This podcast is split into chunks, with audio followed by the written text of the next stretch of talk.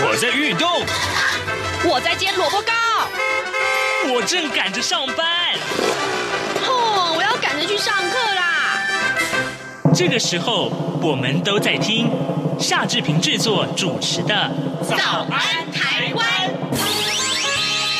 早安台湾带给你最热门的时事访谈，最感动的人物专访，最直接的民意表达。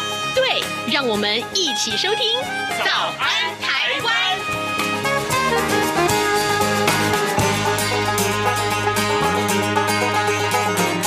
早安，台湾！我是夏志平。今天是二零二一年的七月八号，星期四。等一下，志平要连线东吴大学政治系刘碧荣教授，请刘老师为听众分析最新最重要的国际新闻。今天我们要谈的新闻包括了 OPEC Plus 的会议破局。德法中三国的关系，以及呢全球的新冠肺炎疫情。提到了疫情，昨天台湾新增加了三十九个确诊的本土病例，死亡数则是九例。当然喽，有好消息要告诉大家，除了各国捐赠的疫苗陆续送达之外，台湾自购的疫苗也开始寄到了。好的，在广告过后，我们马上就回到访谈的现场。哎哎，你知道吗？侨委会今年的海外华文媒体报道大奖开始征件喽！真的吗？没错，今年是以“看见疫情下的华媒影响力”作为主题。除了原本就有的平面网络报道类、广播报道类之外呢，还增设了电视影音报道类哦。不止如此，还有全球新闻志工限定的侨务电子报新闻报道特别奖。只要你是侨务电子报的新闻志工，而且报道作品有在侨务电子报刊登过的，就可以报名啦。哇，奖项变多，报道被看到的机会也变多了呢。那参赛作品只要是聚焦台湾、报道台湾，而且是在限定刊播期间于中华民国境外媒体平台刊播就可以了吗？没错，赶紧把握时间，在八月十五号之前上网完成报名吧。那我赶紧上二零二一海外华文媒体报道大奖官网查询相关征件规范，网址 triple w dot o c a c media awards dot t w w w w 点 o c a c m e d i a a w a r d s 点 t w。以上资讯由中华民国侨委会提供。早安，台湾，你正吃着什么样的早餐？吐司加火腿蛋，咬一口，然后收听中央广播电台。早安，台湾，刘碧荣时间。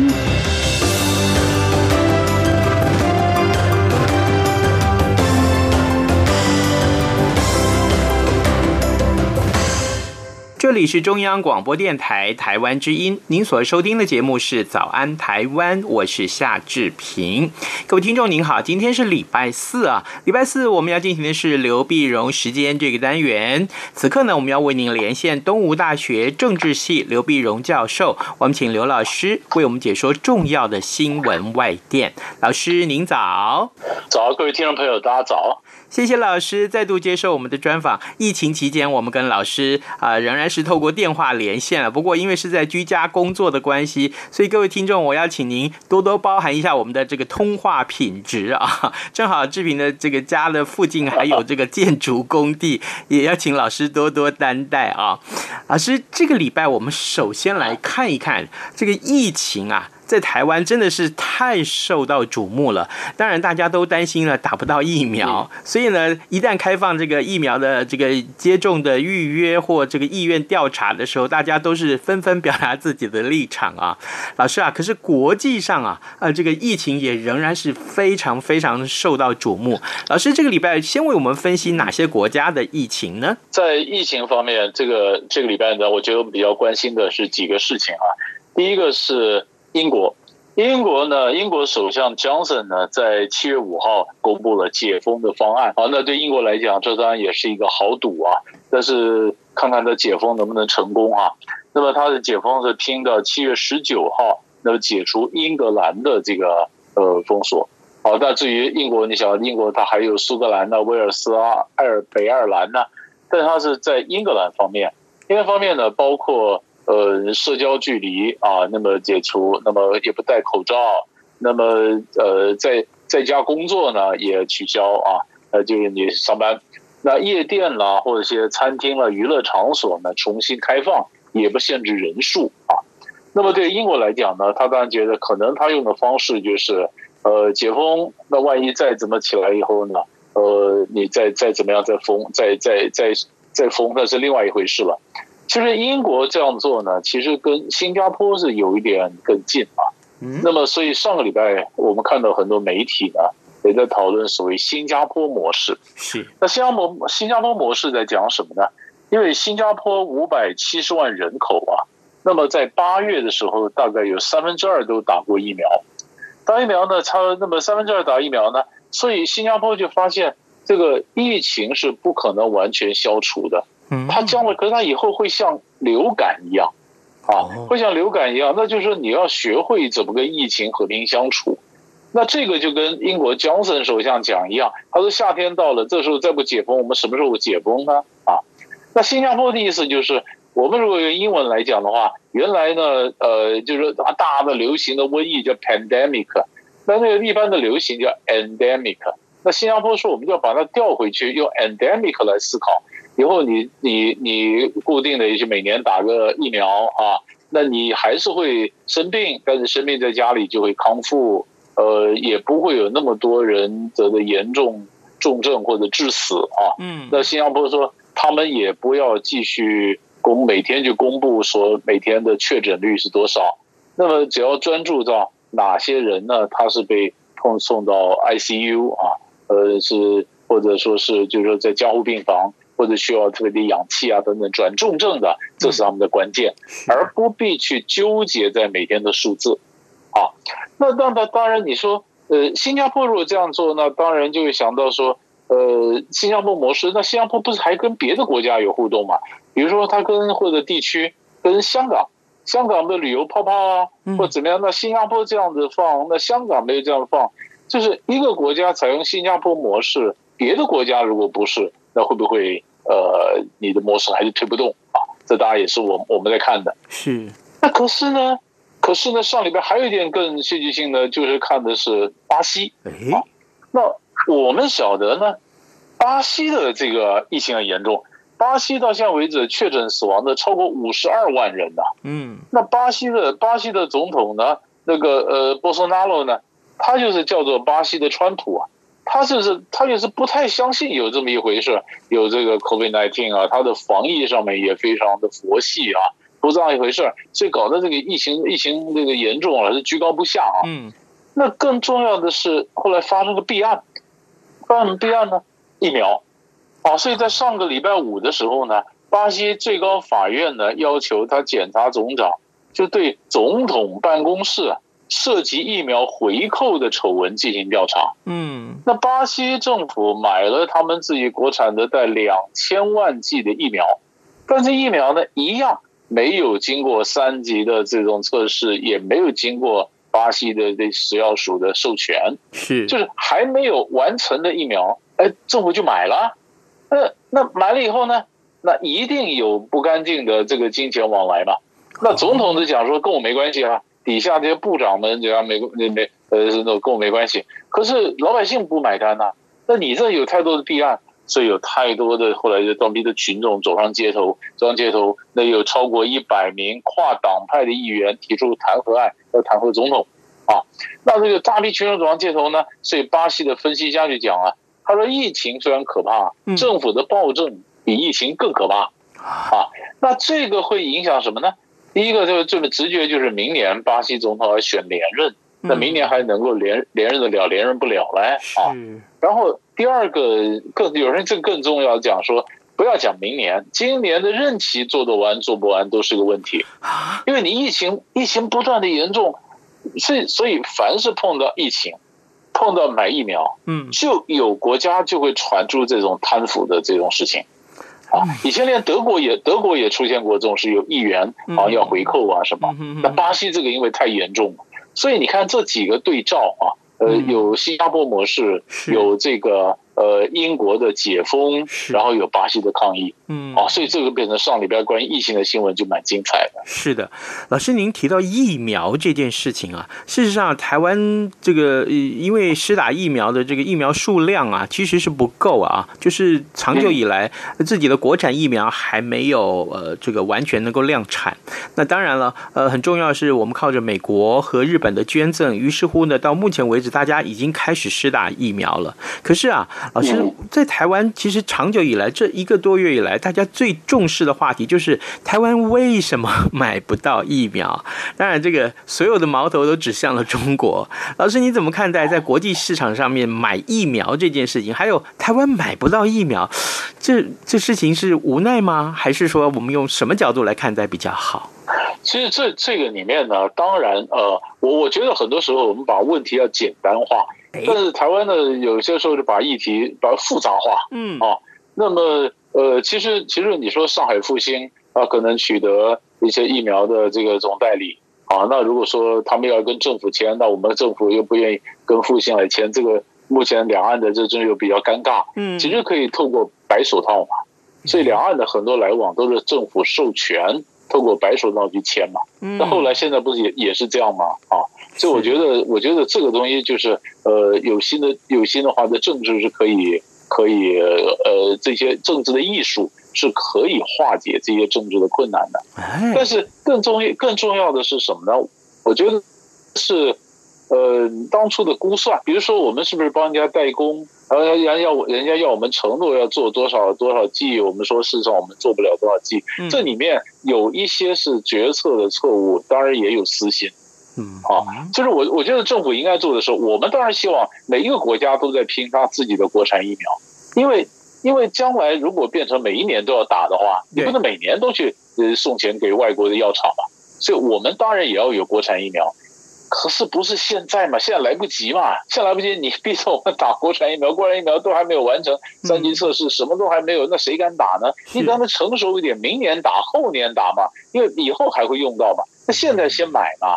啊，那可是我我我觉得政府必须要承认一件事情，就是当初的决策当然是一个错误，嗯啊，超前部署当然是有错误，当然你有失误嘛，所以你才会没买到嘛。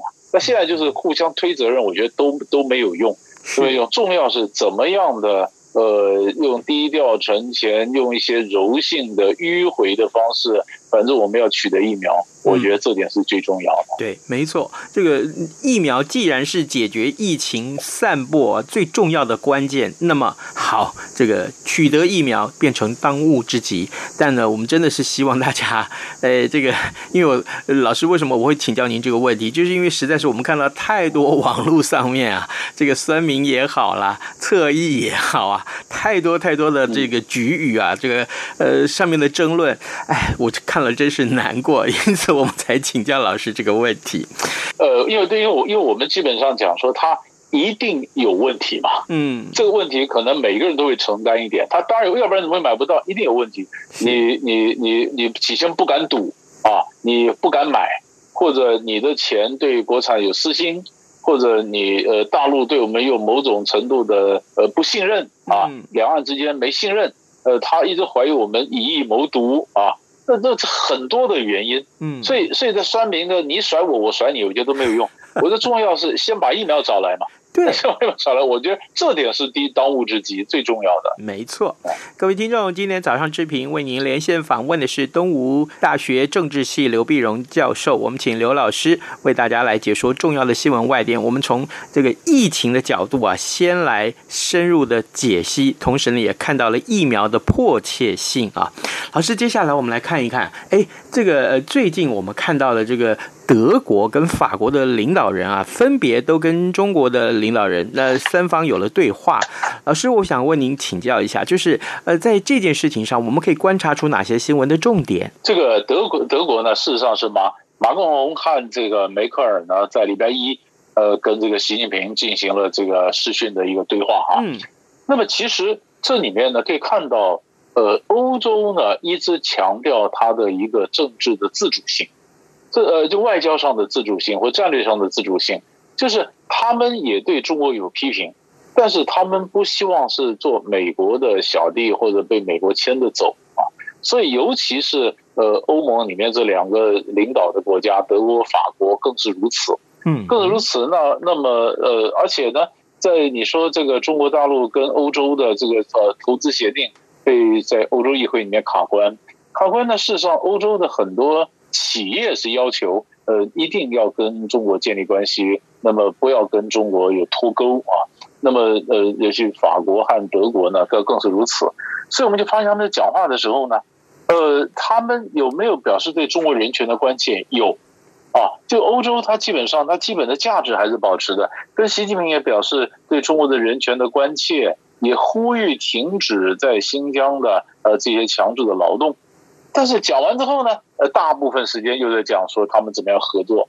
啊，就我就觉得这好像是心里如一啊。嗯，呃，就我一定会讲啊，我一定会讲。那么习近平也会听啊，听了坦白讲也没用 啊。那他也不会因为因为因为梅克尔或马克龙讲了以后他就改变也没用啊，就各说各话，平行线你表达立场以后，然后开始谈怎么样将他们合作。那么合作呢，当然面向就很多了啊。那么包括气候变迁、疫情，呃，这个这个贸易哈。那么法国也表示将和中国一起推动 WTO 的改革。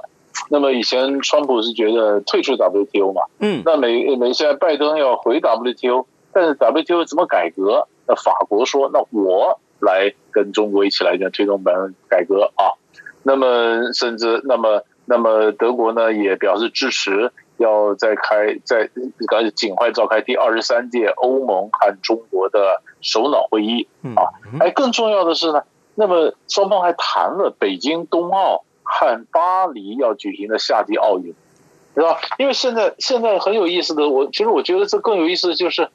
全世界呢，好像现在都在美国带领之下，都给中国压力，对不对？嗯。在美国这边也有很多的声音说，我们杯葛在北京的这个这个冬奥。对。那么习近平就和这个马克宏讲，你法国也要开夏季的奥运啊。嗯。这我们三国应该都互相支持，把这运动赛事给办起来。啊，办起来。所以是就告就告诉说，呃，也习近平也希望欧盟在外交上更为自主嘛。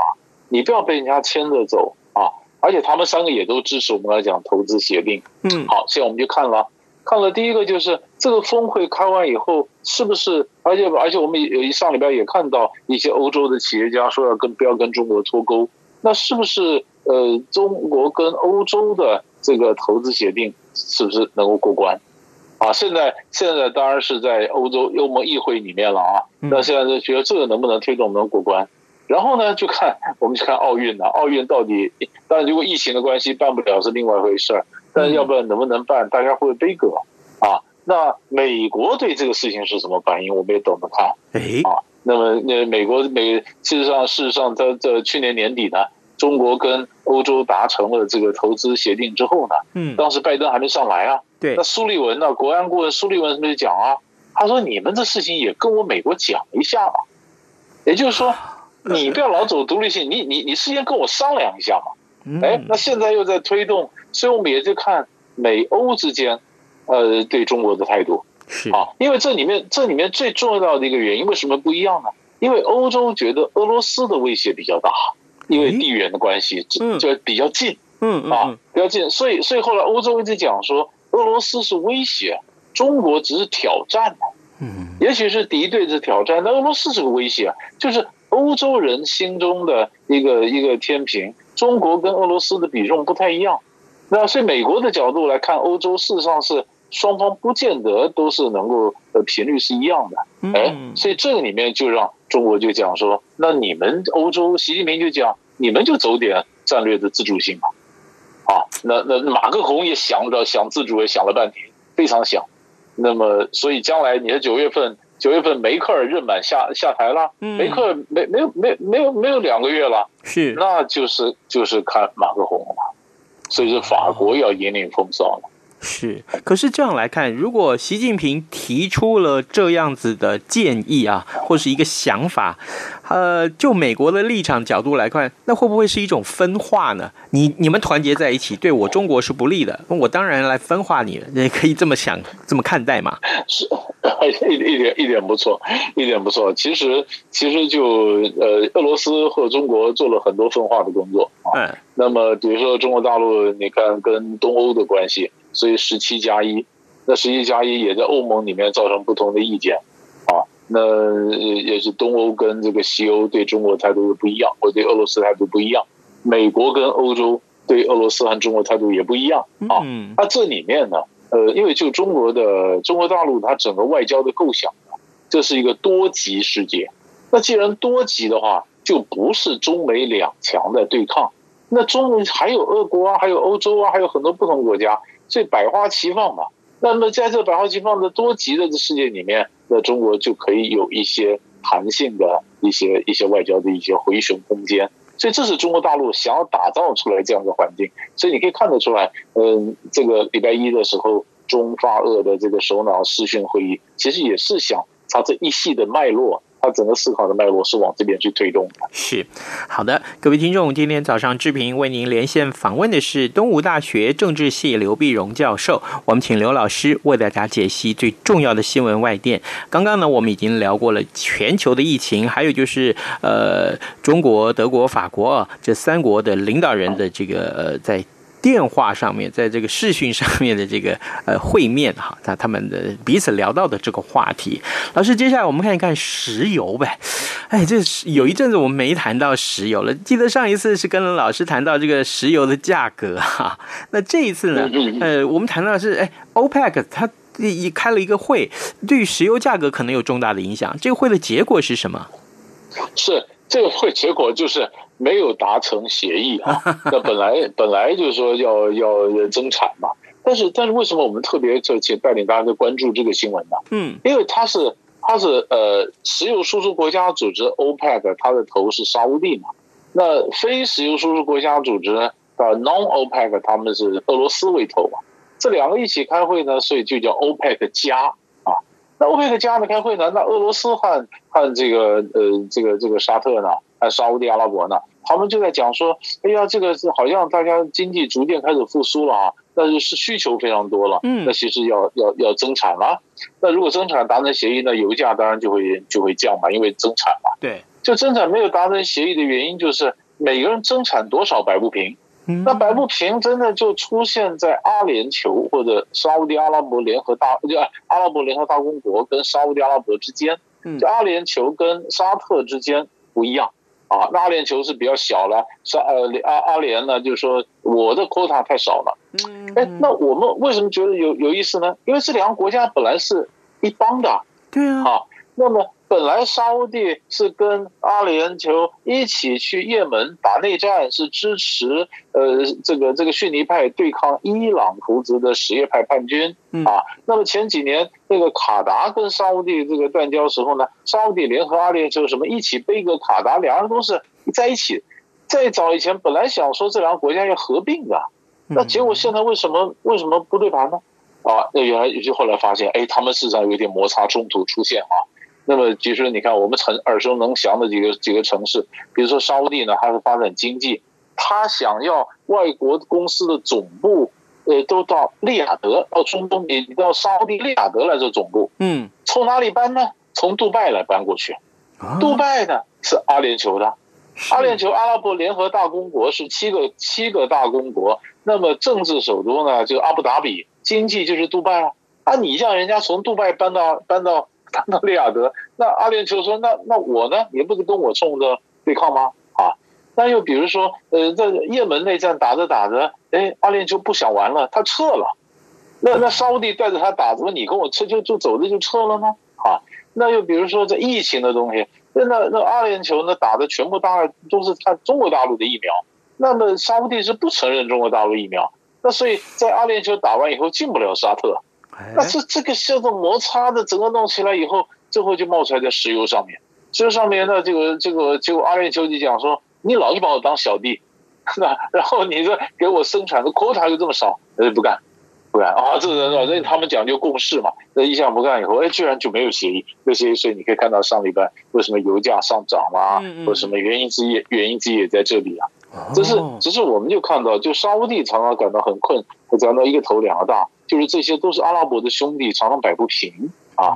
那那我们从外界也觉得，你们这个关系那么好，你们也都是逊尼派，长远来的关系，外交上都一致，那忽然也会不一样，啊。而且以色列他跟阿联酋建交，这沙乌地也有一点点维持，说你走得太快了。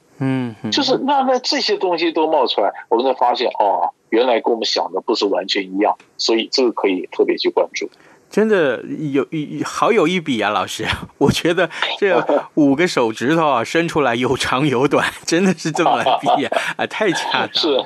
嗯，可是那现在哈，这个增产的这个会议破局了，那所以接下来呃，国际原油的价格走势就会大致上如何呢？对，如果说他们他看看还要不要再开，嗯啊再开，那么大家就是这个 quota 怎么怎么做，本来影响到一些走势呢，那么就是哎，现在他这个如果关系到供需问题的话，嗯，如果需求逐渐增加，那供给赶不上。那当然就会就会上涨嘛，是啊。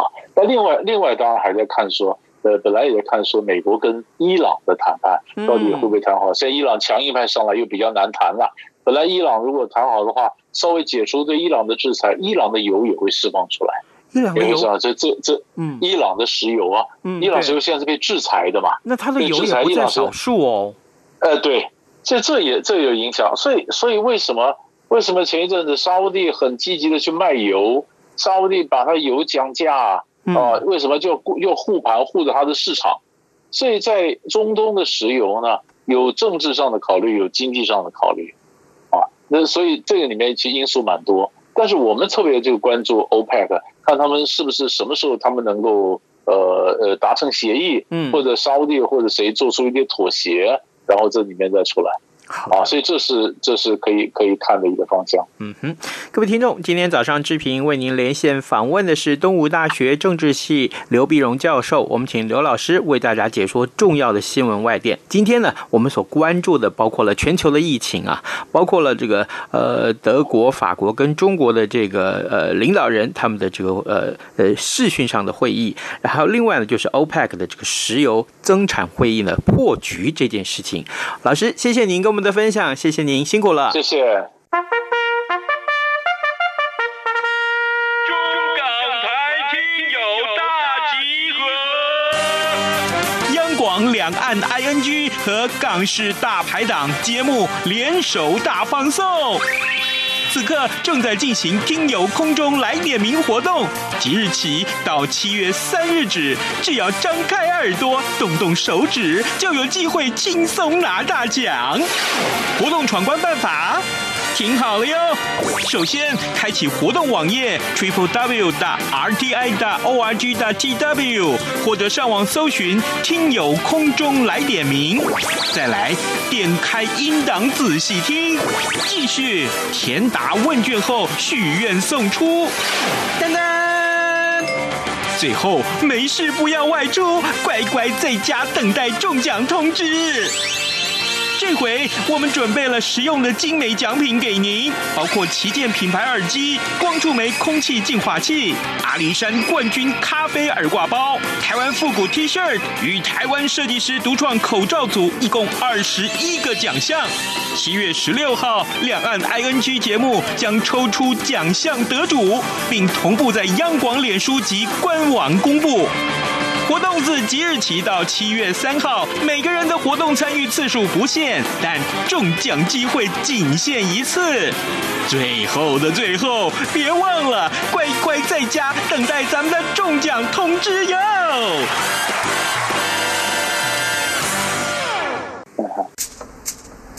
早安，台湾，你正吃着什样的早餐？吐司加火腿蛋，咬一口，然后收听中央广播电台。各位听众，以上就是今天的早安台湾，谢谢您的收听，咱们明天再会喽。